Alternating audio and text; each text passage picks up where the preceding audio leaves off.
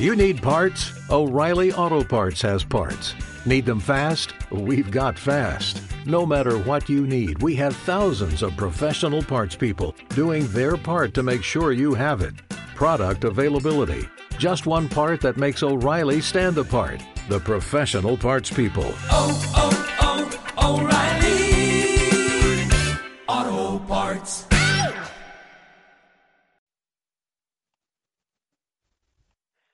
Muy buenas noches, pues escuchas. Este es el lonchecito número 280, donde hablaremos de las noticias de la semana, el juego de Star Wars Battlefront 2 en la reseña y, por supuesto, el tema random. Así que, comenzamos.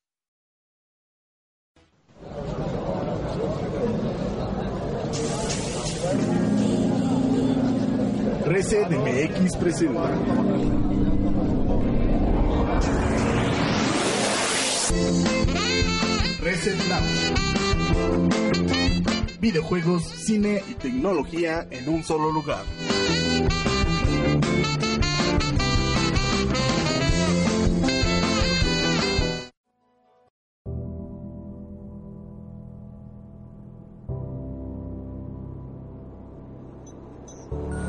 Muy buenas noches, escuchas. Miércoles, miércoles de lonchecito por fin, eh, de ombliguito de semana para que descansemos y disfrutemos de esto que tanto nos apasiona que es los videojuegos. Y para vivir esta pasión y esta convivencia, pues esto no es un monólogo y, y, y me encanta compartirlo con, con mis compañeros, amigos y demás. Así que vamos a presentar al buen Marquito. Marquito, ¿cómo te encuentras esta noche? Hola, hola, buenas noches, buenas noches a todos. Buenas noches, Choco, buenas noches, Delfín. Pues bien, bien, ¿y ustedes qué tal? Bien, bien, bien, andamos bien. A ver, Marquito, la pregunta obligada de la semana es: ¿Qué has estado jugando esta semana? El súper entretenido y divertido Horizon Zero Dawn. Ahora que hace más frío, pues ya estamos en tierras frías, más frías. Muy mal, Marquito, muy mal. Llevas mil años jugando eso. Y ni siquiera es juego del año. Tómala. No, y aparte, Es juego de su consola. ¿Qué juego salió a la par de, de Horizon? ¿Fue el de Zelda? El mejor juego del Sí, año. el Zelda. Sí. El mejor. Así pasó de noche ese título a pesar de ser bueno. To- todos voltearon a ver al mejor, la verdad. Eso que ni qué. Tómala. Es lo, pasa, es lo que pasa cuando sacas una buena película a la par de, de otra. Digo película, este juego. Eh, Era para ver si ponían atención y nadie me corrigió. Muy mal. Pero bueno, después de estar con esta amplia plática con el buen Marquito, vamos a platicar con el buen Eduardo. Eduardo, ¿cómo estás? Muteado. Eduardo. Creo que yo le di un ataque de tos. Pues ya como murió Eduardo en lo lo que presentaban, Mande, mande. estoy presentando ¿Qué pasó? Ah, muy bien, Choco, perdón, perdón, pero es que se, se, se bugueó esta cosa y pues de repente ya no estaba en la llamada. ¿Qué pasó, Choco? ¿Cómo has estado? ¿Qué has jugado? ¿Qué me encantas? Eh, muy bien, muy bien, Choco, aquí un poco con la gripa, pero bien, bien. ¿Qué hemos estado jugando? Pues eh, un poco de Call of Duty eh, World War 2, un poco de Battlefront 2 y unos un par de jueguillos por ahí de la Switch. Ándale, muy bien, porque a- así como ven, Eduardo es adicto a la Switch. Ya todos sus juegos los está comprando para, para esa consola, así como lo ven. Ah, es que es hermosa. Sí, he de admitir lo que estuve jugando en casa de, de, de, de- de unos primos. Y sí, está bastante para el Switch, la verdad. Así que si no lo han comprado, pues muy mal porque pasó la época de las ofertas y pudieron adquirirlo a un precio bastante razonable. Pero bueno, ahí estarán en su conciencia. Si no, espérenlo como realmente. Pero, ¿Tú qué has jugado, Choco? ah, yo qué ¿Tú juego. qué has jugado? Yo he estado jugando este, Soul Calibur 2 y ya lo acabé, al fin, con todos los logros. Uh, Entonces, Soul Calibur 2. sí, ¿Es uno es de este, 360 o de...? exacto, es de El Xbox. 60, pero como está gratis en Game Pass, entonces lo, Oh. lo descargué y lo jugué. Entonces lo acabé y, y fue cuando me di cuenta que gracias a, a cierta página llamada True Achievements, es mi juego número 130 que lo acabo completamente. Dios mío. Qué hecho, Pinches viciados. qué hecho de mi vida. Pero eso es lo que he jugado principalmente y estoy jugando el título de Super Lucky Tail. Este bonito zorrito, este pseudo mascota que no, no más no funcionó, pero tal vez, tal vez en algún Que creo que ya está la reseña en el sitio, ¿verdad? Exacto, ya pueden pasar al sitio de Reset, de resetmx.reviews para que vean la reseña de, de este bonito zorrito para ver si vale o no la pena jugarlo. Y tal vez algún día lo reseñemos aquí en, en el podcast, pero tal vez, día que esté humor, hoy no. Y como hoy no de humor, pues le va a tocar las redes sociales al buen Eduardo. A ver, Eduardo, ¿cómo nos pueden contactar? Pues nos pueden encontrar en Facebook como eh, facebook.com diagonal reset.tv y en Twitter nos encuentran como arroba resetmx, en YouTube como resetmx y en Twitch como resetmx oficial. Así es, entonces ya saben por dónde contactarnos y recuerden que, que transmitimos este bonito podcast todos los miércoles a las nueve y media hora de México. Entonces nos pueden escuchar en vivo en Mixler o ya eh, los recalentados que en iBox o en iTunes. Así que búsquenos como como ResetMX o como no, no sé Que, cómo está. que, que- que dato cultural. No sabía que a los podcasts se les llamaban podcasts por este por Apple. Ah, no, no, pues ahí sí no sé, pero supongo que era iPodcast. ¿Eh? No era, bueno, o sea, podcast viene de, de- del iPod, Ajá. que fue el primer lugar donde se llamaban los podcasts. Y no ves que fue el primer lugar donde apareció la aplicación de los podcasts, Oh. que antes de eso nada más se llamaban broadcasts. Órale, no, no, Y de ahí ya se quedó la palabra podcast para todos. no, pues, Wow. no, no me lo sabía. Pero ya ahí tienen el dato cultural para que vayan y presuman con sus amiguitos que saben un poquito más. Gracias a, a la inteligencia de Delfín. Recuerden que pues, pinches delfines pueden leer la mente y no. Pero Y luego ya ves que están entrenados para matar y no sé qué tal. Sí, y les sí. montan misiles en las aletas y disparan por todos lados. Y saben a atún. atún, atún, atún. Pero pues, vamos a pasar después de estos este temas de de este comercial. este comercial al bloque de las noticias porque todas las semanas hay noticias y si bien el fin de año es este un poquito más flojito en cuestión de, de, noticias pues siempre hay algo que algo curioso que platicar o que destacar.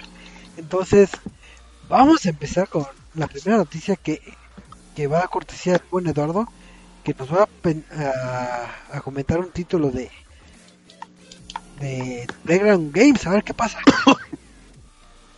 Pues este, no, no es un título como tal, sino es como una aso- asociación que están realizando. Ajá. Eh, pues si conocerán Playground Games, es este el desarrollador de la serie de carreras conocida como Forza Horizon, ujú, ese título que tanto le gusta a la ICE. Y pues ustedes se preguntarán, ¿qué, qué más puede desarrollar eh, For- que no sea Forza juegos de carritos? Pues Playgrounds está planteando precisamente esta pregunta y está contratando talento de todas partes y pues es talento reconocido porque eh, primero anuncia que está contratando parte del personal que trabajó en- en GTA V, que fue principalmente el que desarrolló el mundo. Este, bueno, el desarrollo del nivel, como se le llama. Eh, después contrató a personal de Metal Gear Solid, que igual este, déjame ver, eh, mira, contrató a Kennedy, que es el eh, diseñador de nivel para GTA V. No afiliado Es- con los Kennedy. No, no afinidad con los Kennedy. Ah, bueno. Eh, contrató a, Di, a Di Simon, que es el diseño, que fue el diseñador del combate para un título conocido como Hellblade, Digimon, que tal vez no Digimon. mucho. No, no es un Digimon. Y este, y además contrató a eh, espérame, a Sean Aston, que era de este de Metal Gear Solid, que fue el que eh, va a ser el director del proyecto. Y además de esto, Playground Games, eh, además de adquirir esta parte del staff, que es como que los que van a llevar a cabo el proyecto principalmente, este adquiere una nueva ofici- oficina y van a crear un este videojuego RPG. Entonces, pues, el talento de, G- de desarrolladores de GTA V con desarrolladores de Metal de la serie de Metal Gear con desarrolladores de Hellblade, Senua Sacrifice, pues, pinta para algo muy, muy interesante. Pues, Y este, ¿qué más les iba a decir?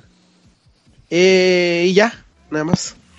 Pues ahora sí que pues, todavía queda bastante tiempo para saber las sorpresas que nos va a deparar, pero comúnmente al menos se empieza un poco el hype cuando te vas enterando que hay personalidades atrás de del desarrollo de, de X o varios títulos. Entonces ahora sí que si son personas de renombre o que al menos son títulos bastante conocidos y queridos por la industria. Entonces pues ahora sí que hay que esperar a ver qué, qué van a cosechar aquí con, con sus talentos, ¿no?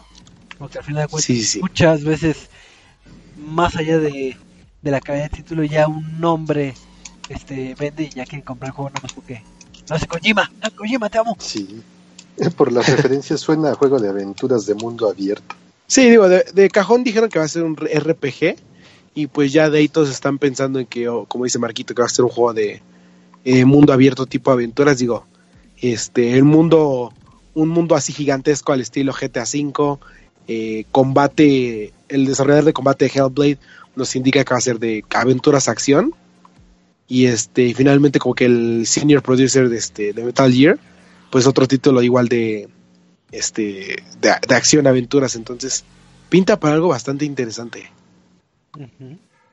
Pues ahí está, este ya está, ya está el dato ahí de el buen dato. Entonces, pues hay que esperar para ver qué, qué juego nos regalan. Bueno, no nos regalan, pero, pero nos ofrecen. Sí, sí, sí, que nos los regalan. gratis, gratis. Pues igual ahorita de momento tienen a los programadores, pero nada más les faltan a los guionistas y escritores. A ver qué, qué historias sacan. Pues sí, digo que ha está ya el equipo conformado, pero pues ahora sí que las grandes personalidades son los que ha mencionado el buen Eduardo. Sí. Por la temporada podría ser el pingüino letal. Uno. No. No, no, muy mal, Marquito, muy mal. Qué distantes. Pero vamos a pasar a lo que es este otras noticias. Que esta es la noticia rara, chusca de siempre que, que, que, que ofrecemos aquí en el podcast. Y les sonará un título llamado llamado Fortnite. Que ha estado jalando bastante bien este título. Creo que Eduardo. ¿Por qué? Fortnite. Fortnite. Fort- ¿Esa voz? ¿De quién fue esa voz? ¿Qué, qué fue eso? Oye, una voz misteriosa. Pero. Llegó y se fue. El Aquí estoy. fantasma. Aquí estoy. Buena ya está con nosotros. Digo, no te voy a presentar porque llegaste tarde. Sí, sí, sí. Así que no interrumpa. Eso siempre. suena, eso suena a juego gratis. Gratis, gratis. Gratis, gratis. Fortnite, sí, sí, sí, gratis, gratis. gratis, gratis. Bueno, solo el multijugador, que es estilo PUBG. pues haz cuenta que efectivamente, como menciona Eduardo, sí es estilo de PUBG. Battle Royale. Ándale. Lleno de pox, de perros. Y, y las personas de Epic han tenido la grandiosa idea de, de ser muy estrictos con su sistema de baneo. Porque comúnmente cuando eres un tramposo, las empresas te dicen, ¿sabes qué te baneo y no te dejo jugar una hora, dos horas, días, o te cancelo la cuenta, etcétera, etcétera?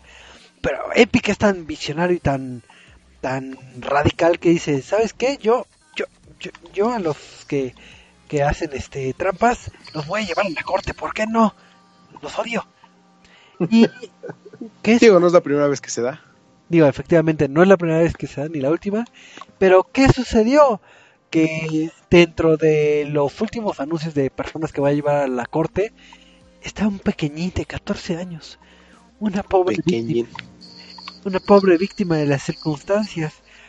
¿Y qué es lo que sucede? Efectivamente, esta persona eh, hizo trampa adquiriendo ciertos este, sistemas o software que puedes imple- implementar en el juego con cierto costo y al final de cuentas es trampa. Pero ¿quién va a salir a la defensa de este muchacho? Digo, si yo que tengo 31, 32 años, no sé cuántos años tengo, pero mi mamá puede defenderme, entonces. ¿por qué no de, de 14 años? Y entonces la mamá pues le mandó una carta a Epic, así diciendo que espérense, espérense, yo no firmé ningún consentimiento este de que puede jugar mi hijo este título, yo este sus términos y condiciones están muy muy hechizos, este mi hijo no programó la, la, la aplicación, entonces él es la víctima porque nada más la ocupó, entonces mejor este demanden a, a las personas de que crearon esta esta herramienta y el que sea público el nombre de mi hijo está violando ciertas este, leyes de, de Delaware. Entonces eh, es todo injusto en una hipercartísima que hizo la, la Santa Madre defendiendo a su hijo porque casi todas las madres harían eso por nosotros. Digo mi mamá, mi mamá no sabría tanto A mí me hubieran saltado un madrazo. exacto.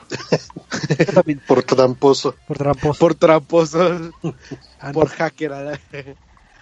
Y entonces, pues ahora sí que, que la noticia graciosa es de que pues ahora sí están demandando a, a un menor por hacer trampa y, y más que nada lo que sucedió ahí, si no mal recuerdo, es que más allá de, bueno, de, también de la trampa, es que se haya publicado en los canales de YouTube, que YouTube tiene las políticas, si no mal recuerdo, de que cuando infringen este ciertas este, políticas, puedes o tumbarles el video o, o hacer lo que vendría siendo la, demanda, que es lo que procedió en, en este caso este Epic. Entonces, pues sí, se lo tomó bastante en serio y es un gran ejemplo así de que, ¿sabes qué? Yo voy a, a demandar. No, no te bloqueo ni nada. Tú a la cárcel por tramposo. Entonces, pues, qué bonita noticia. Digo, no para Pues es que técnicamente está en todo su derecho. Está, digo, al final de cuentas aceptas un contrato de términos y condiciones cuando empiezas el juego. Y en eso aparece de soy mayor de tantos años y puedo jugar el juego, ¿no? Y este, y como les he dicho, con la demanda no va hacia de ah, eres hacker y te voy a demandar nada más porque sí. No, la demanda va hacia que eh, hicieron el Takedown DMCA, o bueno, la es casi se llama en Estados Unidos, Ah. Eh, DMCA, que es cuando te quitan un video por eh, infringimiento de copyrights, de acuerdo a la carta del milenio de contenidos digitales, una cosa así se llama.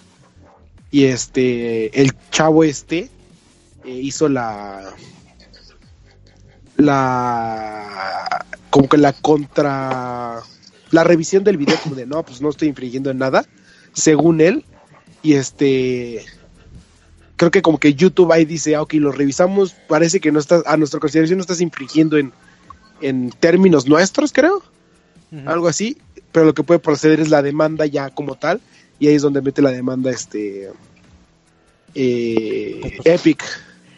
Sí sí sí.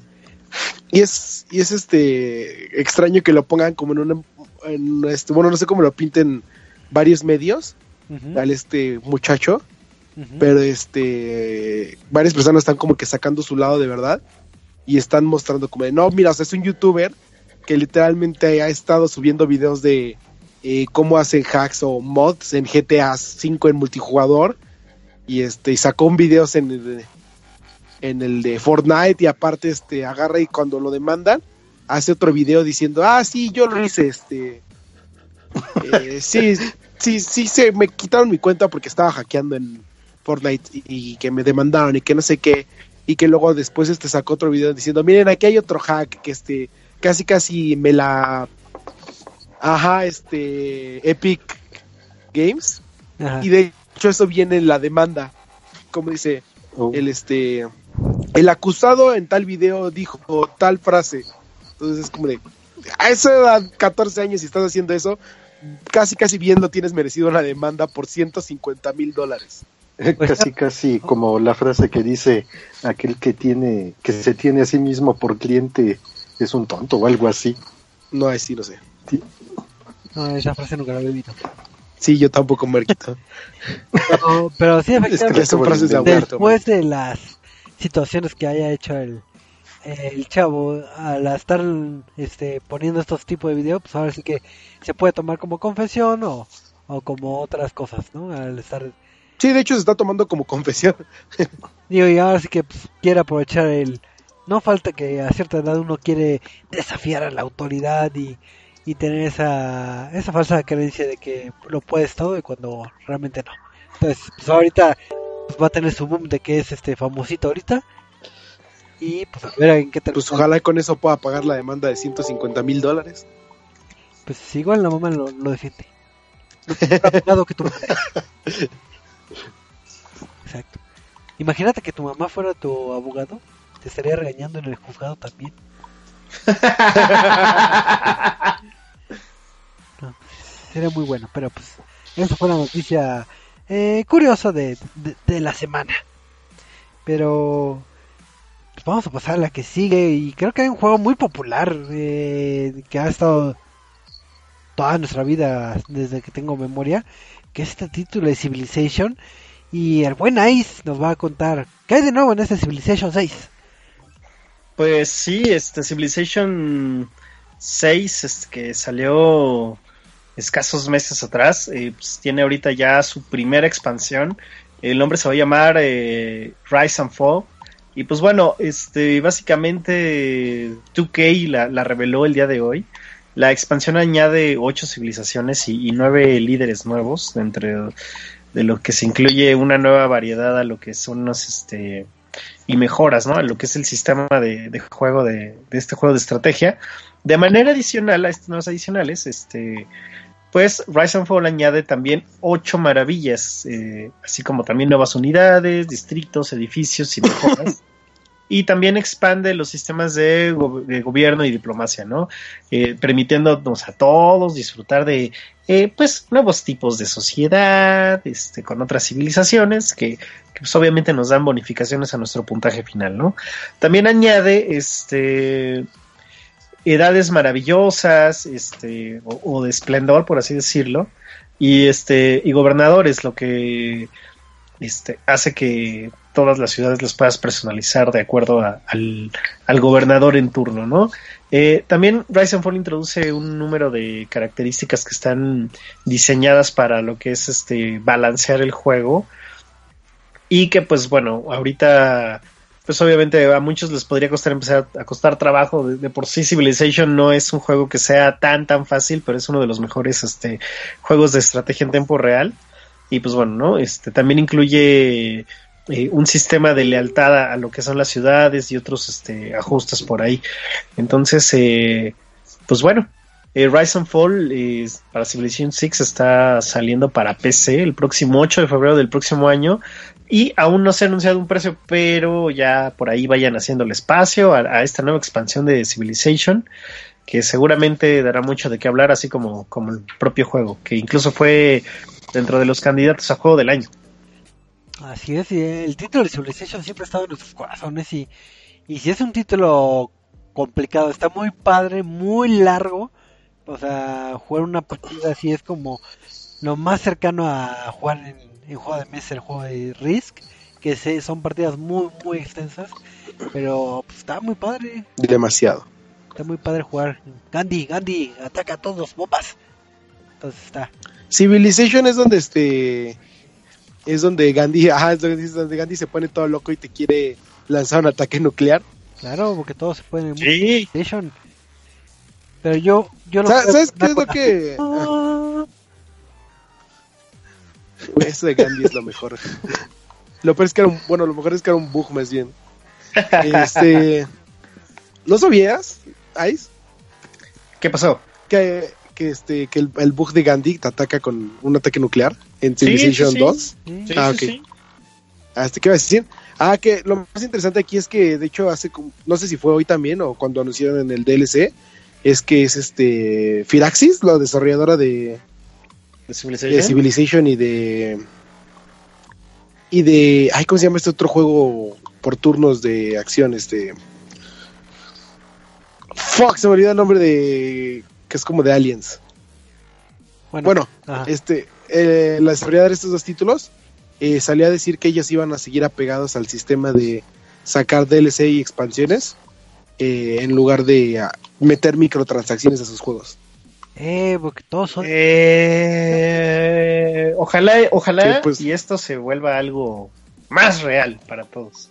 Y ahorita... Pero todos están quejando de los DLC y, micro, y que expansiones también. O sea, no entiendo cuál es el punto. No, pero es, es distinto una microtransacción a un DLC. Sí, sí, sí. O sea, y que sobre todo, espera, sobre O todo sea, una que si Star. Wars, es, aquí si Star Wars en lugar de microtransacciones hubiera metido DLC hubiera estado bien. Sí. Claro. ¿Y por qué la entrega pasada se estaban quejando del DLC? Ah, Y de la Porque de por sí Battlefront era malo. Ah, bueno, eso sí. Eso que ni qué. Y ahorita que estamos tocando el tema de los DLCs y microtransacciones, que recordarán que en el podcast pasado sí, estuvimos platicando harto de lo que sigue del, del de todo lo que es el loot box de principalmente por culpa de Star Wars, Battlefront 2. Yo odio Star Wars. Pues en, No en noticias tristes para Electronic Arts, pues como ya saben, eh, todo, el público, todo el público ha estado bastante negativo ante la situación de, de los loot boxes y de todo lo que ha pasado alrededor de, de estas controversias. Y al final de cuentas esto es mala prensa, es mala difusión hacia la empresa y hacia el título, independientemente del que el título sea bueno o no. Al final de cuentas son este mensajes malos. Y eso tiene ciertas repercusiones que es en la bolsa de valores. Porque si bien este año eh, Electronic Arts estuvo este le fue mucho mejor que el año pasado en cuestión de de, de números tras todo este anuncio y debate y controversia de, de Star Wars pues sus acciones cayeron en un 8.5% entonces eso qué significa que pues son como 3.100 millones de dólares perdidos en, en esta semana. Entonces, imagínense el, el gran impacto que tenía, porque pues ahora sí que tenía sus proyecciones y, y iba, tenía un buen año a comparación del año pasado de Electronic Arts, pero pues por, por esta situación que parecería algo meramente pequeño, pues se hizo de- demasiado grande y pues ahorita y ahí se tiene que ajustar un poquito los pantalones porque no van a terminar bien el año. Qué triste noticia. ¿Cuánto dijiste que perdieron? 3.100 millones de dólares. Ah, ok. ¿Por qué? ¿Y cuánto es en créditos de la galaxia? Ah, no, no, no sé. No, no tengo mi conversor de dólares a, a créditos, la verdad no. Pero pues, yo, yo digo que también son... ¿Cuántas veces puedo comprar Star Wars con, digo Star Wars, este, a Darth Vader con microtransacciones? Ah, mira, ese- ese debe- debería que haber una tablita para eso. Eso sí se me hace más útil. Entonces, no sé cómo ven, cómo ven la, la triste historia. Pues es algo que se veía venir. Es, ahora sí que el público ha hablado y, y bueno, lamentable porque igual y pudo haberlo hecho EA con otra franquicia que, que no fuera Star Wars y probablemente no lo hubiera ido mal. Hubiera sido, sí, ahí como que la nota del día, pero al momento que lo mezclas una, una decisión de ese tipo con una franquicia tan grande, con un juego tan esperado, después de que el primero fue malísimo, a pesar de que gráficamente son hermosos, este, pues sí, sí, sí se, se veía venir un backlash No. ahí supremo. Yo creo que ese fue un caos ¿Cuál- más de PR que de nada. Y más se aumentó muchísimo más el problema cuando Disney entró al quite. Es que sí es, sí es un buen punto el de Eduardo de que sí es todo un relajo de PR porque salieron a defender su, su causa de los loot boxes y le salió el tiro por la culata, se metió Disney también a, a- al kit, entonces ahora sí que se empezó. Sí, y ahorita ya salió una petición en línea para pedir que le quiten a EA los derechos de Star Wars, ándale. el videojuego. ¿Dónde firmo? Pero que pues, nadie se las, Pero a pues, nadie se las puede a ver dar. cómo avanza eso. No, pero de por sí a quién se las darías. No hay ninguna otra empresa que pueda hacer un buen juego de este ¿Quién sabe? ¿Quién sabe? de, de ¿Cómo disparos no? que ya no tenga otra franquicia de disparos. Bueno, que no tenga ya otra franquicia de disparos, más bien. Facebook, ¿qué? Yo se lo, yo, yo se lo daría a CD Projekt Red incluso, ¿eh? No, para juego de disparos. No, pero por ejemplo, para la franquicia de Star Wars no es nada más los disparos. Por ahí tienen, podrían hacer Es que, CD no, Projekt es que Red no un te- impresionante Cotor. Ah, bueno, sí, pero ahí ya nos estamos metiendo un problema con el cual es, eh, es mucho más directo con, de- con, con Disney, que es el canon. Y que es este, que te permite ser y que no ser canon. Eh, sí, porque de hecho hay un argumento, digo, que, que luego el, el trabajo de, de EA como con los PRs sí está este extraño porque pues, ves todo el caos que está pasando y salen sus ejecutivos para, para mencionar el por qué hicieron esa edición de los loot boxes y por qué no metieron como en tipo Overwatch que son meramente skins. Eso se me hace la, la cosa más estúpida, pero sigue, sigue, sigue. A mí también se me hace el argumento más onzo en el momento menos indicado. Así que no, no metimos cosas de, de personalización, de que pagues por ellas, porque rompería el canon de, de Star Wars. Porque imagínate tener un Darth Vader blanco. No, no puede ser. Un Darth Vader rosa. No puede ser. Por eso mejor. Les cobramos por otras cosas. Así que no, Dios mío, oye, ¿qué haces? No, ¿sabes qué? Porque se me hace, además de eso, el punto más estúpido para decir. Porque de hecho lo estaba platicando eh, sobre el multijugador con esta Ale, eh, que también es fanática de, de Star Wars. Y era como, no, es que yo no quiero jugar el multijugador de Star Wars porque eh, no es canon el multijugador en donde Luke Skywalker, Yoda y Poe Dameron comparten este peleas espaciales en, un, en el mismo lugar. Ajá. Entonces, o sea, como que eso no, no, no cuadra en nada. Y es como, oh, a diferencia de Battlefront 2, eh, originalmente el de hace eh, 10 años, Ajá. en el que dependiendo la zona, el mapa en el que estuvieras jugando eran los personajes que desbloqueabas. Si estabas en Hot, eh, desbloqueabas a Luke o desbloqueabas a Han, y por su otra parte desbloqueabas a Darth Vader. Si estabas en este en Naboo, eh, desbloqueabas a la princesa Leia o cosas así.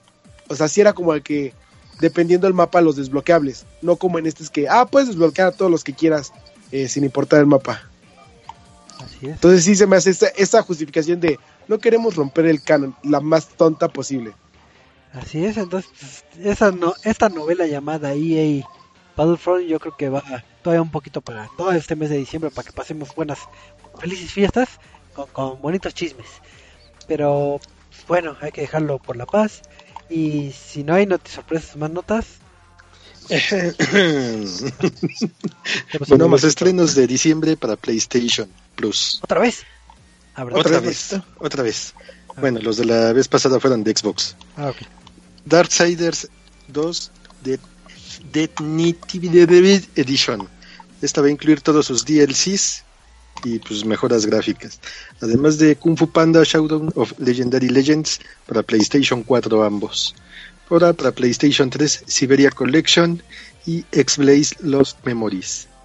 Y para el PS Vita Forma .8 que va a estar también en dual para PlayStation 4 y Wanted Corp para PS Vita. Ya. Es lo que van a tener gratis, gratis, gratis para diciembre. gratis. Ahí está, pues, entonces tengan sus jueguitos gratis para, para el próximo para el próximo mes que ah ya está la vuelta de la esquina, ya acabó el mes. Pues ya, ya es Pero- casi, casi, casi en dos días. Rayos, el tiempo pasa muy muy muy deprisa. Pero pues así como el tiempo va, va corriendo también este podcast, entonces vamos a pasar a la reseña de semana.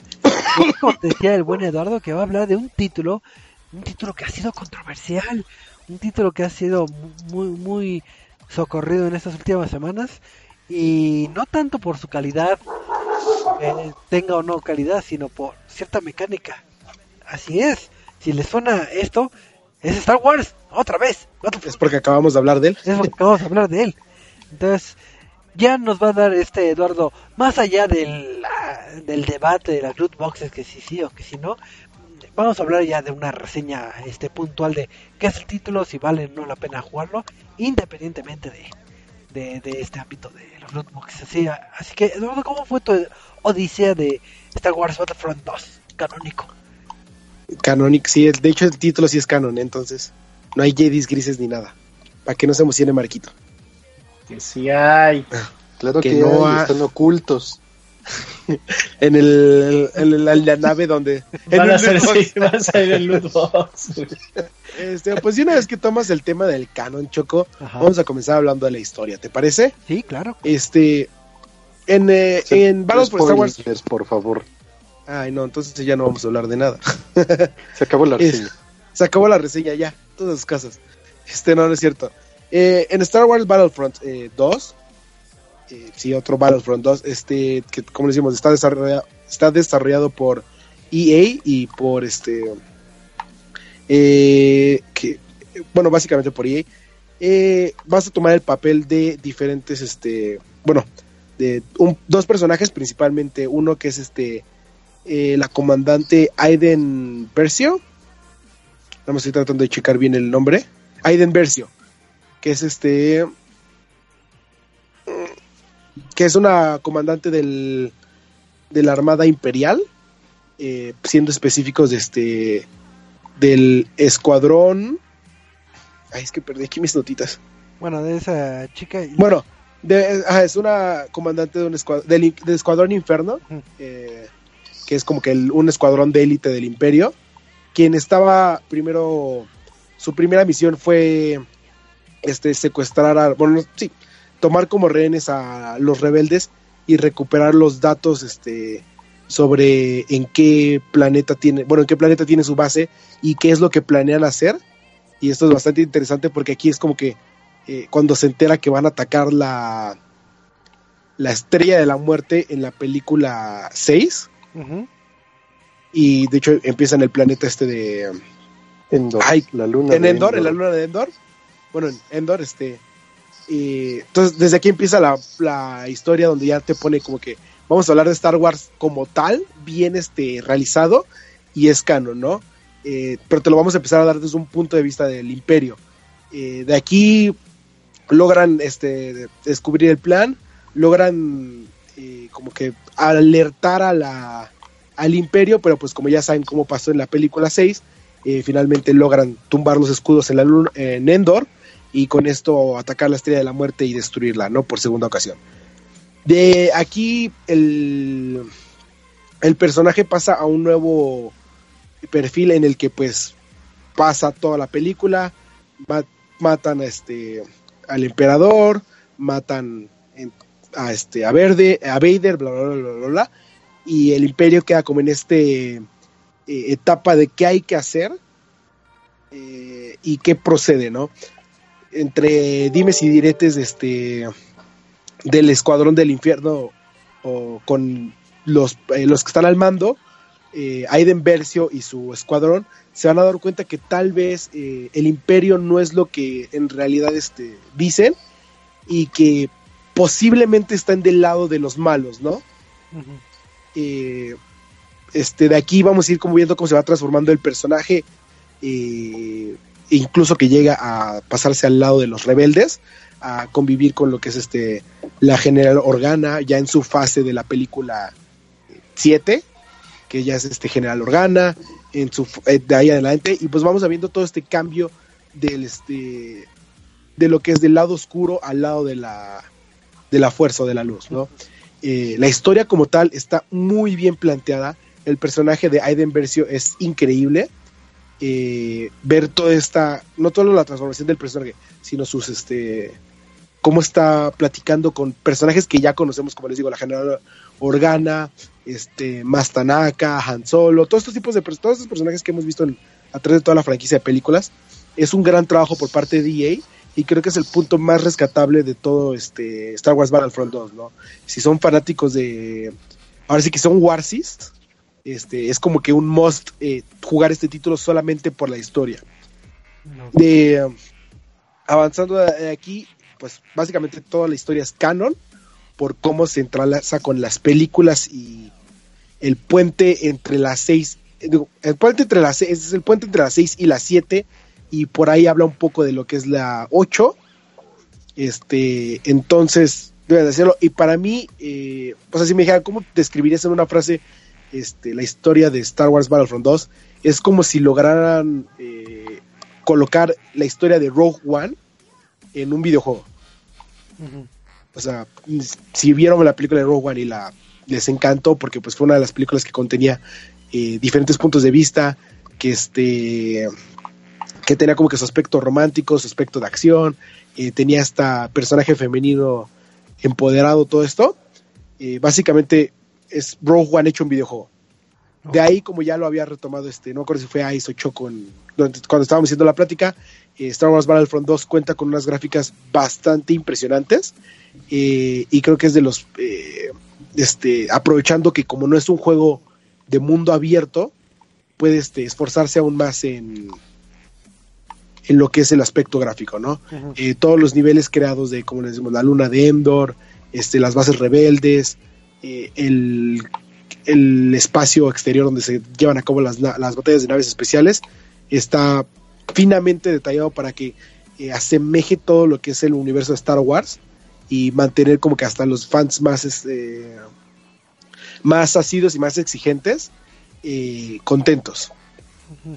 De aquí nos pasamos a el aspecto musical y pues la franquicia de Star Wars siempre se ha identificado por tener un gran, una gran banda sonora con este arreglos orquestales John Williams.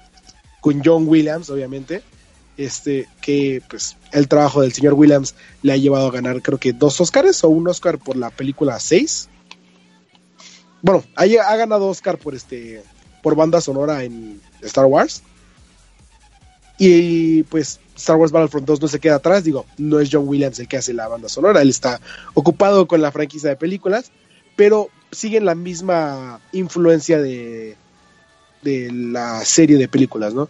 Eh, vemos arreglos, sonor- arreglos orquestrales en el que eh, eh, profundizan, profundizan los bajos, son melodías un tanto tranquilas pero profundas y pues lo principal es que tienen toda la influencia que es este que es Star Wars como franquicia en películas, ¿no? Y pues en cuanto a la jugabilidad, eh, creo que este es el punto en donde varios, muchos se va a quedar débil y no tanto por la historia, porque en la historia está bastante bien intercalado todo tipo de jugabilidad. Ya lo decía en cuando hacía la reseña de este de Call of Duty que retoma como que este sigilo y acción y todo esto al mismo tiempo, pues Star Wars hace parte de lo mismo, de que hay niveles en los que te dice, mira, te vamos a dar un francotirador y tu, tu misión va a ser entrar sigilosamente, eh, puedes hacer este derribos sigilosos, tienes que analizar sus patrones, vas a contar con un dron que les dé las descargas para poder este eh, tumbarlos a lo lejos y que te ayuda a resolver ciertos eh, puzzles entre comillas, ¿no? Pero pues si te equivocas, entonces pues este puedes ahora sí que entrar y disparar a todo lo que se mueva, ¿no?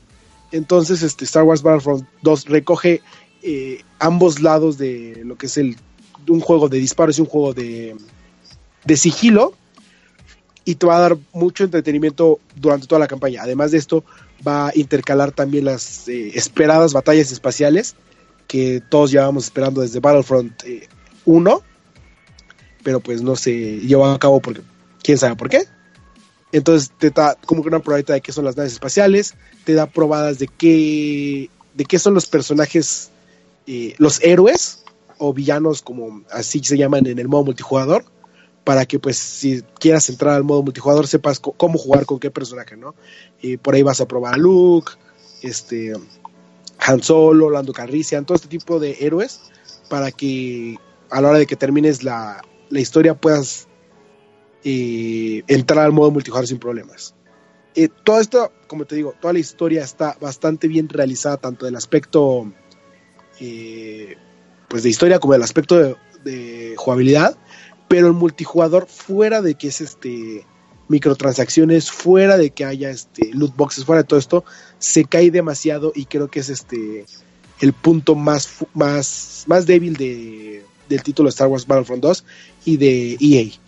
Este básicamente tiene tres modos de juego principales y un par de ahí eh, el arcade que es este para el modo split screen si es que quieren jugar en una misma pantalla con amigos eh, pero el modo multijugador tiene el modo este masivo que es creo que hasta 40 jugadores o no me acuerdo bien hasta cuántos jugadores son eh, en el que pues te conviertes es básicamente un modo por objetivos en el que primero tienes que llegar a un este a- primero tienes que escortar un tanque y luego tienes que derrotar a, los enemigos para poder avanzar y luego tienes que tomar un cuarto y luego tienes que destruir tal cosa, ¿no? Entonces vas así como que avanzando por objetivos.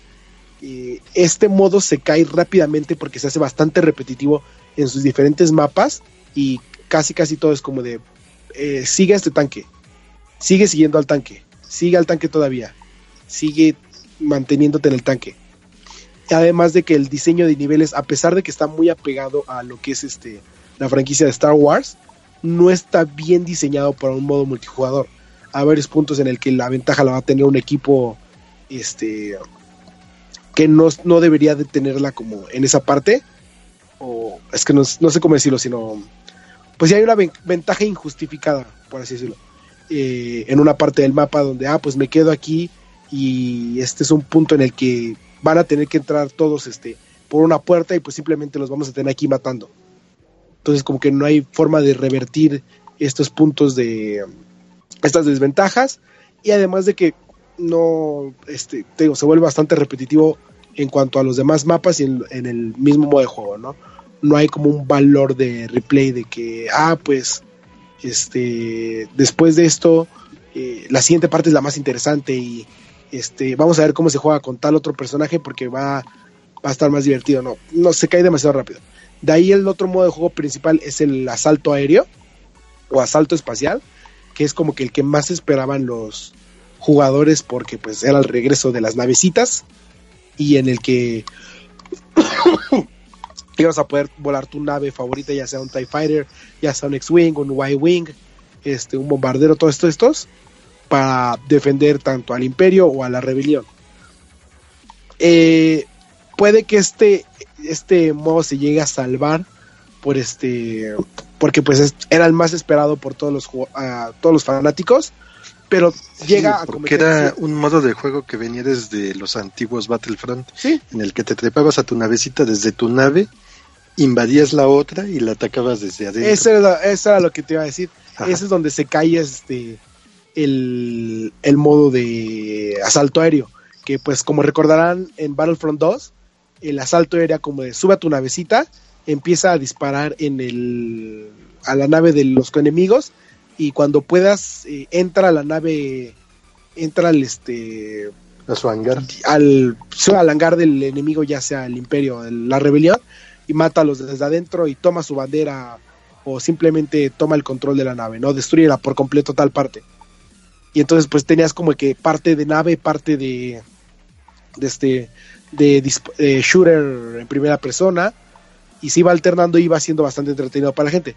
Eh, en el asalto aéreo simplemente se queda, súbete a tu navecita y dispara todo lo, lo que se mueva. Vas a tener objetivos, claro, eh, que sea tumba las antenas de comunicación, tumba el escudo o haces dispara a tal parte, pero volvemos al punto que por alguna razón el diseño del nivel te da este muchas ventajas a los este al equipo que está defendiendo. Eh, un ejemplo es que hay un hay un este un nivel en el que tienes que atacar a los al imperio y lo que tienes que hacer es eh, atacar como unos unos este escudos o generadores de escudos eh, que puede que esa sea la parte fácil no simplemente tienes que dispararles. Una vez que tumbes estos generadores de escudos se van a abrir como unas puertas tienes que entrar a un a un pasillo así súper chiquito eh, estilo no sé qué película se me ocurre Es- bueno, un pasillo pequeño en el que apenas si cabe la nave y adentro va a haber un, un objetivo al cual le tienes que seguir disparando, pero este pasillo solo va a estar abierto 60 segundos y luego te tienes que salir, porque si te quedas adentro te mueres. Pero cuando estás aquí adentro es muy fácil que una nave llegue por atrás y te dispare, o que si simplemente alguien te esté esperando del otro lado del pasillo y te dispare. Entonces se quedan estas desventajas, grandes desventajas para uno de los equipos que pues no hay forma de evitarlas y vuelven muy frustrante el juego, ¿no? De ahí los demás juegos, bueno, los, no, el otro modo de juego que es como que el modo casual o modo, este, pues sí, casual, es porque no tiene un punto en especial en el que, ah, pues eh, hay navecitas, eso es como el modo eh, de asalto, que es como, ah, pues puedes ir intercalándote entre todo, no, no tiene nada especial, es como, pues, ¿para qué juego ese si no, pues mejor me quedo con el de las navecitas, o mejor me quedo con el asalto espacial, ¿no? Entonces por sí mismo se cae por completo. Y por si fuera poco, retomando las microtransacciones, eh, llegan a afectar mucho eh, al juego si es que este en un punto del endgame, ¿no? Eh, ya han verificado como que bien qué tanto afectan y las navecitas, por ejemplo, tienen aumentos de daño, aumentos de este de velocidad, aumentos de manejo y una vez que ya desbloqueaste los tres espacios para tus mejoras y compras todos los loot boxes hasta que te canses, bueno, los comprabas y obtenías mejoras increíblemente este, grandes y terminabas, si una navecita normal te tumba de cuatro disparos, la otra navecita te va a tumbar de dos disparos.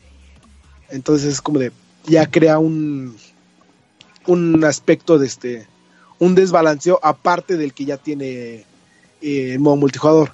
Entonces sí, este, por esa parte sí tiene muchos errores de modo multijugador que pues ahora sí que no es que este que sea solo malo por las microtransacciones hasta cierto sentido, pero pues simplemente EA no logra cuadrar su no logra cuadrar lo que esperaban los fans en cuanto al multijugador de Battlefront 2 a lo que plantea y a lo que nos entrega en este título. Yo tengo una duda. Eh, ¿Qué pasó? Eh, supongo que al estar jugando en multiplayer, ahorita me mencionaste que vas desbloqueando ciertos slots, ¿no? Conforme vas por... Ajá. Infiero que como buen multiplayer que ya es casi requerido ahora, eh, vas creciendo, por así decir, el nivel o hay clases para que puedas este, tener no sé, Sí. armamento o, o no, no sé cómo es el, el progreso a, a nivel multiplayer. Sí, se me olvidó tocar ese punto, perdón. Es como dices, hay varias clases dependiendo otra vez del modo de juego. Eh, por ejemplo, en las navecitas hay tres clases que son este una nave de asalto, una nave de reconocimiento y una nave de bombardeo. Eh, este viene el nom- en el, el sentido de es un X-Wing, que es asalto, un Y-Wing, que es este, no me acuerdo si es el bombardeo o el de reconocimiento. Y no es cierto, es la de reconocimiento y otro que es el bombardero, no me acuerdo cómo se llama esa nave. Eh, entonces, cada que juegas con esta navecita, eh, creo que es hasta nivel 15, desbloqueas el tercer slot y ya con eso ya queda desbloqueado todo, ¿no? Bueno, ya te da la oportunidad de poner todas las mejoras que quieras. Eh, de ahí en el, en el otro modo de juego que es el este, de asalto, tienes ya sea el francotirador, tienes el de asalto, tienes el escopetero y son tienes el de soporte y cada uno de estos te va dando este, diferentes eh, equipamientos y habilidades. El de asalto tiene que este, una metralleta, no metralleta, sino un rifle eh, que es este mediano, de, la- de mediano alcance. El de francotirador cuenta con un rifle de largo alcance que se calienta con dos, tres disparos. El de soporte cuenta con una este, ametralladora ligera que, que puede este, vaciarles el cartucho, pero no llega a hacer tanto daño. Y así no, cada clase igual. Vas subiendo las de nivel y vas desbloqueando espacios para meter eh, estas mejoras. Ok, entonces digamos que eh, si quisieras desbloquear todo tendría que pasar por todas las clases y llegar llevarlas hasta cierto nivel, nada más para desbloquear slots, ¿verdad? Sí, básicamente es nada más para desbloquear este slots, para desbloquear las eh, mejoras. Una vez que ya desbloqueas los slots, creo que puedes seguir subiendo de nivel y con eso puedes subir de nivel las mejoras. O sea, si una mejora te da 2% más de daño, la puedes llegar a mejorar a que te haga 5 de daño, pero para eso necesitas ser nivel 3 con la clase. Al nivel 5 puedes subirla que haga 7%, luego 10, luego 15, luego 20. ujú. Este, no sé si llega hasta 20, es un decir, pero te pide que sigas subiendo de nivel. Ok, entonces ya para ir cerrando lo que es este la reseña, eh, en grandes rasgos digo, por lo que me platicas, el juego pues, entonces se quedó bastante corto a lo que prometía y como que no es la oferta ideal independiente. En el aspecto multijugador, sí. Ajá, ok. Pero en- Sí, en el aspecto multijugador no es lo que esperaban los fanáticos cuando dijeron, eh, los escuchamos y vamos a hacer un título eh, como, Battle- como el Battlefront 2 que fue, ¿no? Eh, grandes peleas y héroes y batallas en el espacio, sí se llega a quedar muy corto, pero siento que si eh, fueron fanáticos de Battlefront 2 es porque son fanáticos de, este, de la franquicia de Star Wars y por ese aspecto es este un como te digo es un must have tenerlo para jugar la historia y este ver cómo se encaja con las películas y no solo las películas se encaja también con los las series de libros que técnicamente sí son canon que es la serie de Aftermath que es este la serie de cómics que salió bueno que está saliendo ahorita y entonces todo esto va retomando bastantes puntos va haciendo guiños a a misiones que se llevaron a cabo en estos libros o eh, cómics. Entonces es todo un, este, un gran trabajo por parte de la historia. Ok. Pues ahora sí que ya, ya tienen el dato de, de que si son muy asidos este, fanáticos de Star Wars, pues sí, ahora sí que ni tienen que pensarlo y tienen que comprarlo para que complementen su historia. Pero en el multiplayer como que... Y al final de cuentas creo que era el aliciente más fuerte que, que venían vendiendo del juego, de que, de que, ¿sabes qué? Pero el multiplayer va a ser este emblemático y al final de cuentas, pues, por lo que comentas, creo que, que no. Sí, pues como le dices, todos estábamos esperando que fuera un este como como fue el Battlefront eh, 2 original, Mm. eh, que pues tenía todo tuvo tanto amor por parte de la fanaticada que si yo vivo por quién sabe cuántos años, no creo que creo que ya los servidores no están abiertos o no sé honestamente. Eh, pero pues todos pedían que fuera como ese y todos esperaban que el Battlefront 1 retomara los puntos de Battlefront 2 eh, se supone que EA debió haber aprendido de esto y pues demuestra que no hizo nada por este por entregar lo que los jugadores buscaban. Qué mal, qué mal, qué triste situación. Eh, no hay, no sé si hay más preguntas aquí por parte del glorioso staff de Reset. No, Este- Marquito, no hay de grises. Claro que hay. Sí hay, está Luke Skywalker. ¿Qué pasó, Choco? ¿Qué pasó, Ice? Este. Dentro de la, de la historia, un punto crítico, la animación de los personajes, ¿qué tal? Digo, recordemos que... Está muy bien hecha. ¿Sí? Sí, no tenemos nada tipo Bioware con Mass Effect. No, no, no, no, sí está bien diseñada. Y fíjate que aquí, este, creo que es un punto importante porque hay varias eh, cinemáticas en el juego en el que conoces a los diferentes personajes. Y digo, hay, hay algo que les va a hacer ruido. Eh, no es spoiler porque pues ya dije que está Han Solo en la historia y van a retomar varios puntos. Pero vemos, por ejemplo, a un Han Solo más, este, como decimos, en un periodo entre las 6 y las 7. En las 6 vemos un Han Solo joven y en las 7 un Han Solo ya con canas. Eh, pues en este vemos a Han Solo eh, en un punto intermedio en donde ya le está creciendo el bigote, ya se está más avejentado. Entonces este, es bastante interesante estas recreaciones, ver igual a un Luke Skywalker ya eh, medio crecido. Todo, todo eso lo entrega de una manera impresionante EA y creo que es pues el único punto por el que porque debería de valer la pena Battlefront 2. Ok. Sí, de hecho, justamente Battlefront 2, lo único que me había vendido el juego era la historia y después de lo que le acabas, me acabas de comentar, sí, Pues sí, sí, sí voy por el juego. Eso, muy bien. sí, háganlo, háganlo. Está muy bonita la historia. Sí, Y- además y de que como soy fan, Y te dice quiénes son los papás de Rey. No, cállate. Ya lo estoy bajando en digital. Pues ahí está el dato de la, de la reseña puntual de, del buen Eduardo. Entonces ya saben que, independientemente de los loot boxes, pues ya saben que vale o no la pena jugar de este título. Entonces ya está en sus corazones si quieren o no comprarlo. Pero pues vamos a pasar ya a lo que es el tema random de la semana. Que si bien recordarán o que tuvimos eh, un podcast hace hace varios podcasts digo, valga la redundancia, donde hablamos de, de que se acerca fin de año y, y es cuando empiezan las, las típicas nominaciones, donde empiezan las votaciones para ver cuál es el título del año.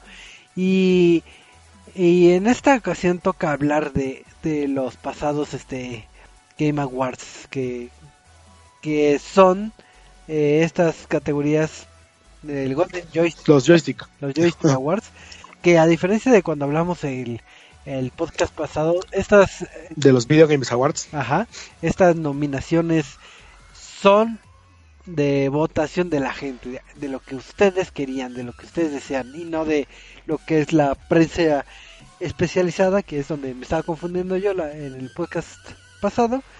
Pero pues ya anunciaron los ganadores y ahorita vamos a, a platicar este brevemente que cuáles fueron los nominados y cuáles fueron los ganadores y si opinamos si fue justa o no esta esta contienda.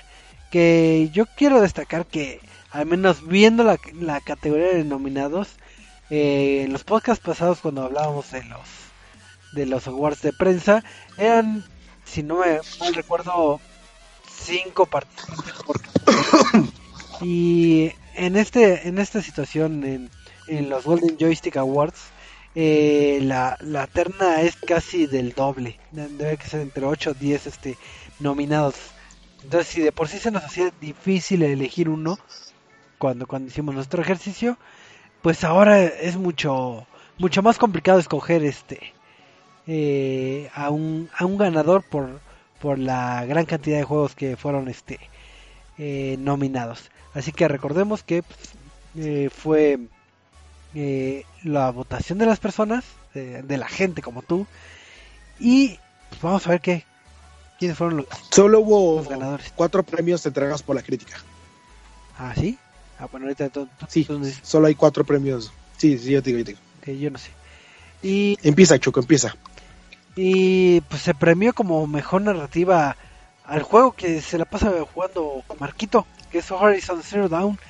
Y, Uh, y es, esa es mi primera queja. yo también me tengo una queja porque entre los nominados están eh, el título indie que les comentaba el podcast pasado, antepasado, de What Remains with Edith Finch. Estaba Nier Automata, estaba Person Sí. 5 y estaba Prey, que creo que eran...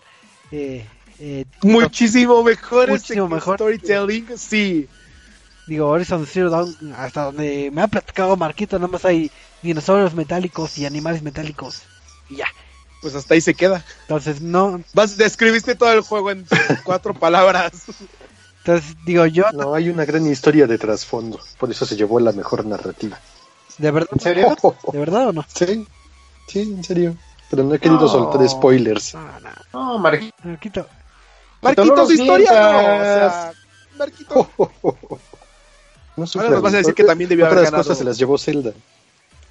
Pero es Pero Zelda. Marquito, eso no, o sea, respeto. Ten, tan- sí. ten tantita madre, Marquito. ¿Quién? A ver, a ver, ¿quién ganó?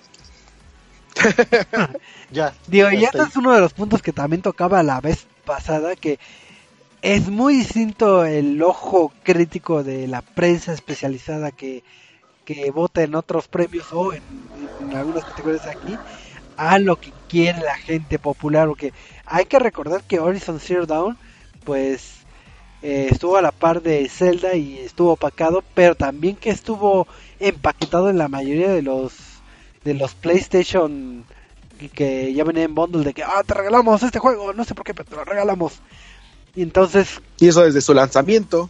Entonces, esto denota de que mucha gente sí se pudo acercar a ese título, porque ya estaba, eh, vamos a decir, regalado o incluido, que yo creo que va más por ahí, por el que haya ganado, así que, ah, pues vendí con mi, con mi PlayStation, entonces, pues, ha de estar muy bueno, tiene dinosaurios metálicos y tiene una historia profunda. Creo que diste en el clavo, Choco, porque si revisamos los demás títulos, yo estoy intentando buscar como que la lista de nominados, pero no, no carga. Este, son títulos muy de nicho. Digo, Prey, que es un grandioso juego, de, no es de disparos, es survival, yo lo pondría. Pero este pasó sin pena ni gloria. Eh, tal cual, sin pena ni gloria, no, nadie lo voltea a ver. Persona 5, que también es un muy buen título, pero pues es muy de nicho. Y básicamente es para un mercado o europeo o asiático. En América no se voltea mucho a ver ese tipo de títulos. Y luego este Nier Automata, que es otro de muy de nicho, por, por los desarrolladores de Platinum Games. Pues sí, entonces ahora sí que, pues no coincidiremos tal vez en, en algunos este, casos, pero pues ahora sí que este fue la primera categoría debatida. Y la segunda categoría en diseño visual, que creo que, que el buen Ice va a estar muy feliz por, por esta, esta gran noticia, pues la ganó Cuphead. ¡Eh! Ahí sí, nadie creo que tenga quejas, ¿verdad? digo, no sí, eh, como en su momento comentábamos, es una terna bastante eh, bien peleada porque pues está eh, The Legend of Zelda, está Final Fantasy XV, está Horizon Zero Dawn otra vez, qué demonios, ¿por qué? y está Persona 5, pero pues Cuphead, No, pero ahí sí, Sí, sin bien. problemas, Cuphead se los lleva de calle. o sea. así es. En mejor audio pues ganó The, The Legend of Zelda eh, ganó Sí. por audio, ganándole a títulos como Rhyme. Digo, me sorprende verlo Rhyme. No sé si ya empezaste a jugarlo en el Switch o eh, No, todavía no. Digo, ahí te, te lo recomiendo, eh, mi buen Eduardo. Ganó- creo que todavía no nos llega el código de review. eh, estaba Destiny. Estaba otra vez Es que Horizon Zero Dawn, ¡qué demonios!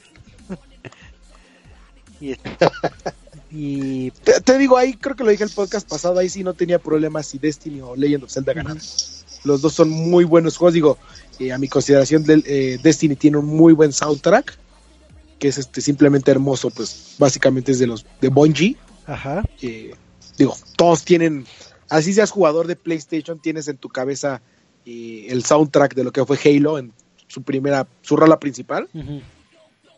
Pero este sí fue muy fue bastante bien hecho el soundtrack y no me hubiera quejado si Legend of Zelda hubiera, si Legend of Zelda ganaba o Destiny ganaba. Ambos son muy buenos en este aspecto. Y llegamos a una categoría que también yo tengo una queja y posiblemente varios, menos Marquito, tengan una queja. en mejor interpretación lo ganó Ashley Burch del título de Horizon Zero Dawn. Y entonces ¿Otra vez? y le ganó a, a las personas que ¿A quién? de- ¿A Nathan? a Nathan de Cade de Destiny 2 y le ganó a, a Brain Bloom de Wolfenstein le ganó a también a Claudia Black de, de Uncharted que creo que eran Ay, de- varios buenos Ah, no, Choco. el de Wolfenstein sí debería que estar bueno No, pero eh, fíjate que ahí sí Ashley Burch se lo merece bien. Y creo que lo que destaca es que fue de las pocas que este como que se salvó o no estuvo tan entrometida en lo, toda esta huelga y de las que salió a relucir por esto, creo, no me acuerdo bien cómo estuvo el caso. Pero sí, Ashley Burch, este sí, hasta cierto punto sí lo tiene bien merecido de entre los que están ahí. Digo, no es su, tengo entendido que no es su primera, este, eh, trabajo. Estuvo también en Borderlands 2, Ujú. que es esta, todos reconocerán la voz de Tiny Tina. ¿No? No. ¿Nadie? no. sí sí sí yo la vi en el mercado la otra vez Y este... Y, pero sí se lo dabas y estuvo en Attack on Titan. Y el premio también dice, güey. Mira, como es un podcast PG-13, me quedé callado. O sea, Muy mal. ya me regañó Choco. Ya me regañó Choco muchas veces por decir groserías en este podcast y sales con eso, Ice. muy mal Ice así que no puedes comentar el Ice Creo que ahí mencionaba un premio especial. Sí, sí, sí. ¿Mande? claro, a, a ahí se estaba refiriendo. No, es que Choco lo que no sabe es que ahí se estaba refiriendo al premio de la crítica. O sea, obviamente le vamos a dar el premio de la crítica como prensa. Claro. Ay, muchachos, de plano, ¿dónde tiene la ¿Qué? mente? Sí, o sea, obviamente, digo, no sé qué esté pensando Choco, pero pues creo, este es uno de y los blanco. Es, es uno de los premios que te les comentaba al principio que fueron dados por eh, la crítica ¿Es el y la prensa. o revelación o algo así? Premio revelación a Ashley Burch. Ah, ok. Muy bien. Ah, Sí, sí, sí. ¿verdad? Ah, ¿verdad? Te perdono, Ice. Ah, ¿verdad? Te perdono. Me debes un ice. ¿Sí? Sí. ¿Que, que, que te dé un Ice? Lo siento. Eh, Seguimos con el mejor juego indie. Habiendo tantos, tantos títulos indies, el gran ganador fue el juego de Ay. Friday the Third, alias el de Viernes 13. ¿Por, ¿Por qué? El jueguito. ¿Por qué, Dios mío? ¿Por qué? ¿Cuáles son los nominados? Está What Remains of Eddie Finch, está Tacoma, está Slime Rancher. Slime Rancher, sí, mi dinero. Ahí va. Night in the Woods también está. Y también está creo que el de Dream Daddy, que creo que es el de citas, si no mal recuerdo. El de citas de... Bueno, pero es que hay que destacar que es este eh, por, por los jugadores, ¿no? Eh, a la Vox Populi y creo que ahí es obvio que este el único como que se lo podría llegar a ganar fuera este PUBG, pero es obvio que los jugadores no van a aceptar que es un título independiente que no ha que no ha sido ni siquiera lanzado, ¿no? O que no está a la altura de todos los demás. Entonces, por eso creo que entiendo por una parte por qué se lo dieran a viernes 13 y es un muy buen juego. Así que, Digo, por ahí ya está la reseña en el sitio, la pueden checar. así es, para que validen si es o no buen juego. Según Eduardo, sí. Muy bien. Y em, había mencionado a Eduardo eh, del título de, de PUBG, ¿no? Porque creo que ganó en. PUBG, Ándale, ganó como mejor juego multijugador. multijugador. El mejor multijugador, sí. sí, ya me estaba locando. Entonces, pues, Sí. bien, bien ganado, nada más, Ya, obviamente, dénselo ya. lo, lo de debatible de que si, si contaría en esta en esta categoría o del próximo año o del próximo año o del próximo año pero bueno Eh, el mejor estudio se lo ganó Nintendo El mejor de siempre. Uh, entonces digo ahora sí que todos los estudios han hecho una gran labor pero de- indudablemente Nintendo es es el señor Nintendo tener, tener tres este, juegos nominados al año, a juegos del año por el mismo estudio, o sea, no cualquiera. sí la verdad sí ahí la, la, la razón al buen Eduardo Eh, mejor juego eSports, pues, pues el buen Overwatch. Entonces, pues, también no esperaba otra cosa más. No, no, no veo una gran sorpresa. Tengo una pregunta, Choco. ¿En ese juego de mejor juego esports estaba nominado PUBG? Eh, eh, eh, eh, eh, no, Ah, Ok. ¿qué es eso?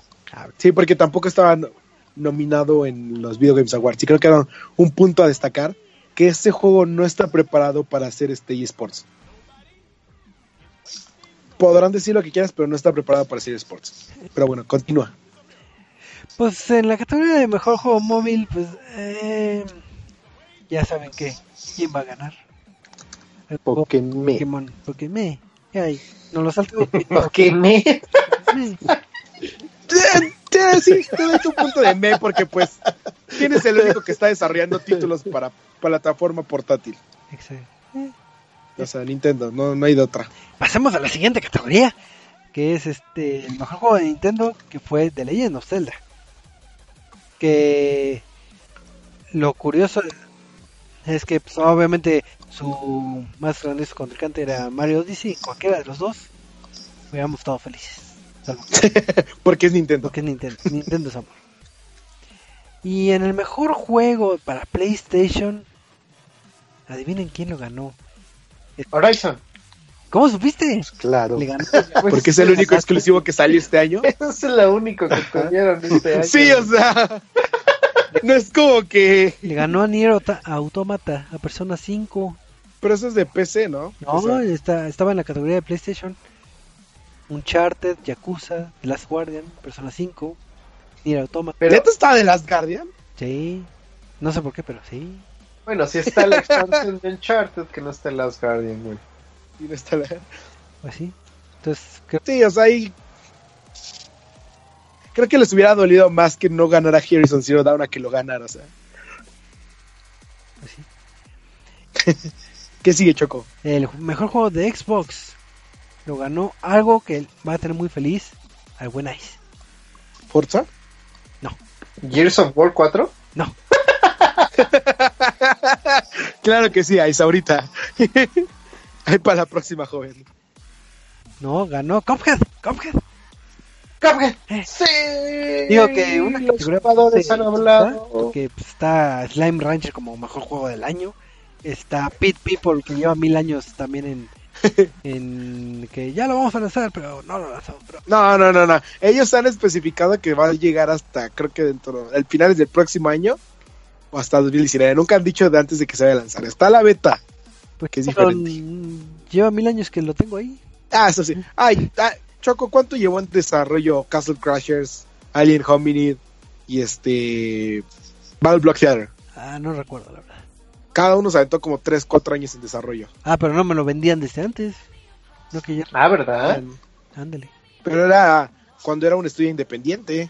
Ah, bueno. Ahorita ya es este. Suéltame loot boxes y ya. Ya. y este. ¿Qué? Sí, es bastante triste esta, estas tres categorías, ¿no? Porque no sé si por ahí escucharon que a principios de año este eh, año iba a estar lleno de grandes títulos. Y pues creo que el único que salió ganando es este Nintendo. Digo, Legend of Zelda y Super Mario Odyssey eh, cumplieron con su prometido. Eh, pero por su parte PlayStation, que te- como lo decía, es, tienes nominado a un DLC. Tienes nominado a un juego que este Eh, se creó con dinero de otra compañía. Que fue este Nier Automata. Tiene, ¿qué otro está nominado? está Persona 5, está The Last Guardian, está Yakuza. Tienes un juego de nicho y Last Guardian ni tiene que, nada que hacer ahí, o sea. No tiene ni pena por estando ahí y este Yakuza eh, otro juego de nicho que también pasó sin pena ni gloria. Pero este neta de ahí nada más había un contendiente verdaderamente y es un título digámoslo cierto punto mediocre, ¿no? Horizon Zero Dawn realmente no merece ganar juego de año en ninguna categoría. Y luego por su parte que Xbox todo. y luego por su parte Xbox que gana un título independiente. Es como de, ok, o sea, no tienes nada como distribuidor o desarrollador que valga la pena y alguien más eh, tuvo que llegar a hacer tu trabajo. Exacto. Y aparte, Entonces, es- con juegos como G- eh, Gigantic y el de Tacoma y Slime Rancher, eh, sí, exacto. O sea, es como, categoría de hechizas, muy no tiene, literalmente no tiene nada Xbox. Entonces, como de, ¿dónde quedó su... Vamos a lanzar miles de juegos geniales y este es el mejor año y tengan juegos por aquí, juegos por allá. Sí, qué triste, ya, ya me puse triste, este fue un mal año. Sigue Choco, ¿qué más? Este, eh, en juego PC del año, ya se imaginan quién ganó, que es este. No. No, el, el Players Unknown, otra vez. Que, que chistoso porque a veces sí está nominado y a veces no. No sé de qué dependa, pero bueno. El chiste es que ganó. Yo también no, no estaba tan Vox Populi. exacto. No estaba tan ¿Quién más estaba nominado en PC? estaba el de Dream Daddy. Este de citas, estaba. Estaba Total War, Warhammer 2. Otro de Ve, o sea, Total Warhammer 2 se lo pudo haber llevado, pero pues. Vox Populi. así es. ¿Qué sigue, Choco? ¿Qué sigue? ¿Qué sigue? Ah, esto ya son premios de la crítica. ¿Cuál? ¿Cuál? El Critics' Choice Award. A ver, ¿cuál es? El premio eh, al, por la crítica a ni más ni menos que The Legend of Zelda Breath of the Wild. Ah, sí, sí, sí. Para que vean que verdaderamente es un juego reconocido por la crítica. Sí, sí, sí. Nunca dicho que no. Marquito, sí. Yo lo tengo dos veces. Y ni una plataforma en donde jugarlo. ah, mala. Algún día será. Bueno, el chiste es Breath of the Wild. Luego, como le decíamos, el este Breakthrough Award. Este, que es este premio a. Ay, ¿cómo dijiste, Choco? Se me fue la palabra. Premio Revelación. Revelación, Ajá, que es para Ashley Borch. ajá. Sí, digo, o sea, si le estamos dando el premio por mejor este. Por Por la voz. me- mejor performance en para Horizon Zero Dawn, sí tiene este talento. Sí tiene el talento merecido, ¿no? Luego el este el Salón de la Fama en este año entra ni más ni menos que Final Fantasy. Y que también bueno, obviamente lo tiene bien merecido la franquicia. Y no me acuerdo si el título más esperado todavía es de la crítica o no. Ay, sí, no sé. Y- Pero ganó The Last of Us 2. No, Ah, el más no, ese no es de la ¿no? crítica. Ah, no. Yo le. No, ese no es de la crítica. Según yo, es el Lifetime, el de la crítica. Pero como dices, este juego más esperado, neta, de Last of Us 2. Yo hubiera votado por Red Dead Redemption. Exacto, Choco, Sí. exacto. Tengan todos O mis sea- billetes vaqueros. Toma todas mis vacas. Dime qué estudio se da el este El lujo. El lujo, exacto, el lujo de agarrar, anunciar eh, uno de los títulos más esperados por todos los jugadores y decir, no lo voy a lanzar para PC. No. ¿Por qué? Que no sé qué. ¿Por qué no quiero que lo modem? No lo voy a lanzar para PC. Así de simple. Yo que O sea, dime qué, qué est- otro estudio, además de Rockstar, se puede dar ese lujo. Es que Rockstar son unos Rockstars. Son los ras- exacto. Creo que por ahí estaba platicando con Omar, que es el único que se ha ganado a pulso su nombre de Rockstar. Ándale, ándale. Así es, entonces, finalmente, eh, y el juego del año. Ah, ya habíamos dicho el juego del año, ¿verdad? Sí, ya. No. ¿No? No. Adivinen cuál es el juego del año. ¿Para eso? Cuphead. Sí. No. También. Los dos. No, de of PS4. Sí, la crítica por fin de atina. No, eso fue por la Vox Populi. Sí, de la gente, de la gente. Por eso, la crítica de la gente. Muy bueno, muy bueno. Tú te has rifado mucho, Ice. Estoy muy sorprendido de tu talento. ¿Ahí contra quién estuvo compitiendo, Choco? Eh, estuvo compitiendo con Horizon Zero Dawn, con, No. con Persona 5, con Resident Evil Bueno. 7, con Monument Valley 2, con, ¿Cuál? no sé, Monument Valley 2. Es la primera vez que lo.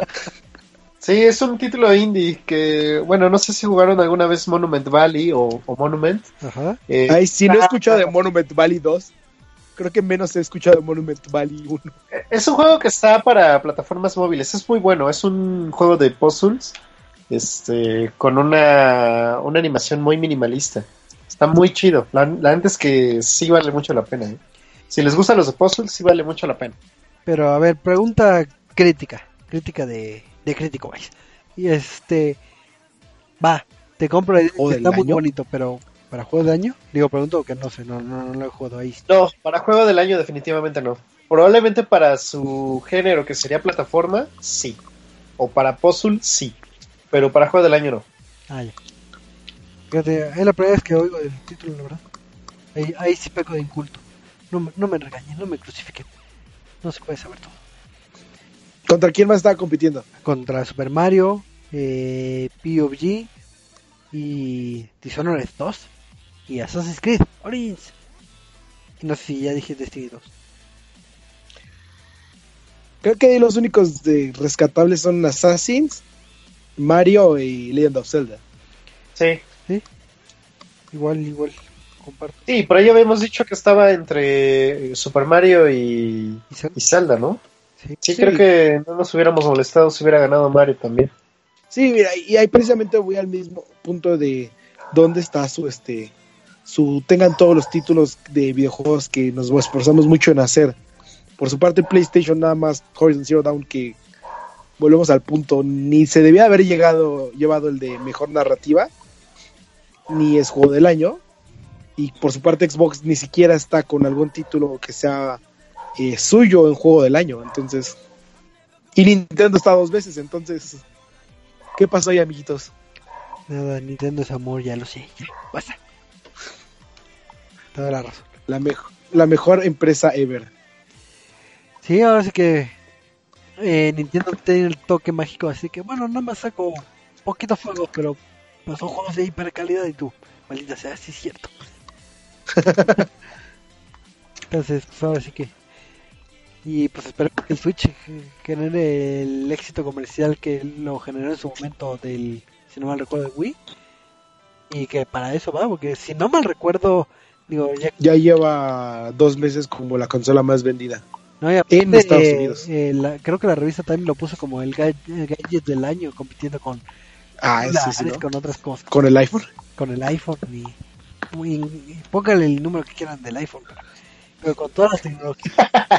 Fue- si no mal recuerdo, se ganó eso y, y la verdad con pulso, la, muy bien merecido esos galardones. Así que, si bien muchas veces critico o criticamos a Nintendo de que repite la misma fórmula o que o que no tiene tal vez muchos juegos en, en su consola, pero pues no necesita de muchos para, para demostrar la calidad que tiene. Ya con dos está más. Mira, ya lo encontré. ¿Qué? Top 10 gadgets del 2017 por la revista Time. Una cámara Alpha, Sony Alpha 7R que es hermosa. No sé si Choco ya la haya visto, pero es hermosa. No, no. Este, que está ahí creo que en 90 mil pesos una madre. Apple ¿Qué? Watch 3, Xbox One X, eh, Amazon Echo. En sexto lugar, Super NES Classic. el mini Super NES, toma eso. Por encima del Xbox One X. Luego el quinto lugar, 8. Cuarto, el DJ Ice Park, que es el drone. Tercer lugar, Microsoft Surface Laptop, que también están muy bonitas. Segundo lugar, Apple iPhone X. Y primer lugar, como el top 1 gadget del año 2017 por la revista Time, Nintendo Switch. Sí. Muy, muy, bien merecido, la verdad. ¿Eh? ¿Qué más, que- qué más querían? Sí, pinche Nintendo tiene dos en, el top 10. Pero Pues es la, es la mejor compañía. sí, ahora sí que se ha lucido mucho este año y, y, y pues qué mejor que si bien este año en lanzamientos en cuestión de cantidad pues son muy poquitos los que está iniciando el Switch, el próximo año pues, no de seguro nos van a bombardear con más y más juegos y vamos a estar muy felices de tener nuestra nuestra consola Switch. No, pero hay que destacar algo. Puede que digas que son poquitos, pero son bien hechos y están bien planificados. Ah, sí, por eso no o sea, tienes juegos para todo el año. Para estar jugando todo el año. Sí, por eso me fui más por la cantidad, digo, la calidad pues, es indiscutible porque ya vimos que ya, Juego del año, ya sacan juego y es juego del año, obvio. así. Y ya nos prometieron un Pokémon para el próximo año, creo. No, prometieron que hay un Pokémon RPG en desarrollo para este Switch y que posiblemente lo veamos el próximo año. Ah, bueno, posiblemente. Perdóname, perdóname. Perdonado, Choco, perdonado. También entonces, para ir cerrando ya el programa, en general, digo, ya vimos las categorías y, los resultados. La, la pregunta de, de cierre es, ¿en general están de acuerdo? Y más que nada, el abrirle los micrófonos a las personas está bien en este tipo de, de premiaciones o, se desvirtúa mucho y gana el- eh, la voz del pueblo, la voz popular que no necesariamente es la más crítica. A ver, tus opiniones, Marquito. Yo creo que sí está bien, porque sí merecen ser escuchados y elegir los juegos que más les gustan. En este caso, pues la mayoría elige, por ejemplo, el, el Legend of Zelda, que sí se llevó premios muy merecidos. Y pues también, tam- también Horizon se llevó premios muy merecidos. ¿Neta, Marquito? Pero pues sí, Marquito. sí, Vas es- bien. sí, sí. Ibas Sí, bien, está bien. Está bien que la gente elija. bueno, nos quedamos con esa idea. De que, de que qué bueno que la gente elija. Este, mi buen este Eduardo. No, o sea, lo, lo importante aquí es este que separen estas Jugar. categorías, ¿no? No, digo, o sea, sí, es bastante válido que la, la, la gente tenga voz, y digo, más como prensa o como críticos, porque pues básicamente eh, nosotros necesitamos de la gente para existir, o sea, no es como que no haya de otra. Entonces es justo y necesario que tengan voz, que sepan qué contenido eh, les agrada, que, qué títulos quieren ver en un futuro. Entonces es este, muy necesario que tengan este tipo de premios para que los desarrolladores eh, se vayan como que dando cuenta que qué es lo que le está gustando a la gente. Pero también es muy necesario que haya uno de la crítica para separar lo que es este realmente bueno eh, en todo el aspecto a lo que puede ser este eh, lo más atrae, atrae- eh, atractivo, Atractivo. ya sea por este que lo juegan influencers, ya sea porque lo juegan este en Twitch, ya sea por todo esto, ¿no? Digo, es el caso de PUBG que de la nada explotó porque todos los influencers y youtubers y twitchers lo están jugando. Así es, muy bien. Y Ice. Pues la verdad es que sí. La verdad es que no porque ganó Harrison Zero Dawn y ya no los Pues quiero. sí, yo no quiero nada. No, la verdad es que está chido que, que, que la gente dé su opinión, porque a final de cuentas, eh, pues la crítica especializada, pues sí será crítica y lo que uno quiera, pero Somos al final del día, una, además de que sí solo son unos amargados, y en muchas ocasiones, este, como que no sé si visualizan el juego de manera correcta, y la verdad es que el punto de vista de la gente es el que siempre vale, porque así somos, así funcionamos como humanos y, oye, ¿ya jugaste otro juego? Sí, oye, ¿qué tal está? Está muy bueno, vas y lo Como, como que se marcan los parámetros para los programadores y diseñadores para lo que vayan a hacer a futuro. Exacto. Sí, güey, a fin de cuentas la gente es la que compra los títulos, digo. La Sí. crítica no va a comprar 500, este... 500 mil- Horizon sí, Zero Dawn. 500 miles de copias de Horizon Zero Dawn, exacto. Pues sí.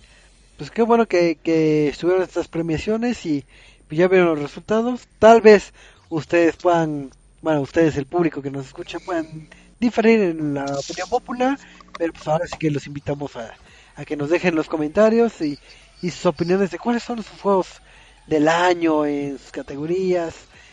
Para ustedes, ¿cuál fue lo que más les gustó? Porque al final de cuentas, lo importante es, si bien eh, una persona, llámese medio crítico, les puede dar un, un horizonte, un panorama de lo que tiene el juego, el por qué sí o por qué no deberías que comprarlo, al final de cuentas el valor de jugabilidad, el valor de qué tanto disfrutas del juego va a depender así meramente de, de tu experiencia. Es como el choco que lleva 800 horas jugando eh, Clicker Heroes y,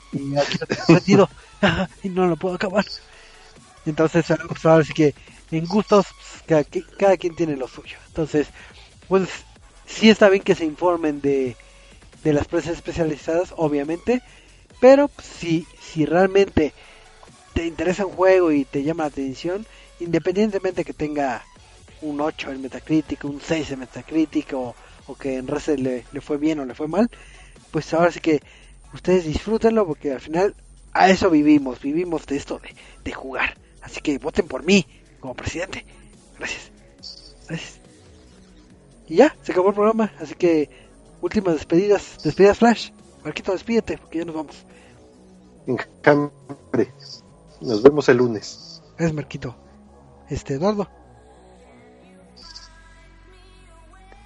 Creo que ya se fue. Bueno, ya se fue y, y pues eh, dijo que adiós. Este, Ice.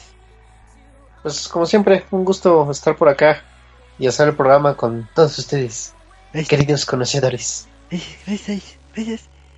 Pero pues esto fue todo en el lonchecito número 280. Muchas gracias a los que nos escucharon en vivo y gracias a los que nos descargan en el recalentado ya sea en iTunes o en iBox. Porque gracias a ustedes nosotros vivimos. Así que nos vemos hasta la próxima semana. Así que adiós. Enjambre. Bye. Enjambre.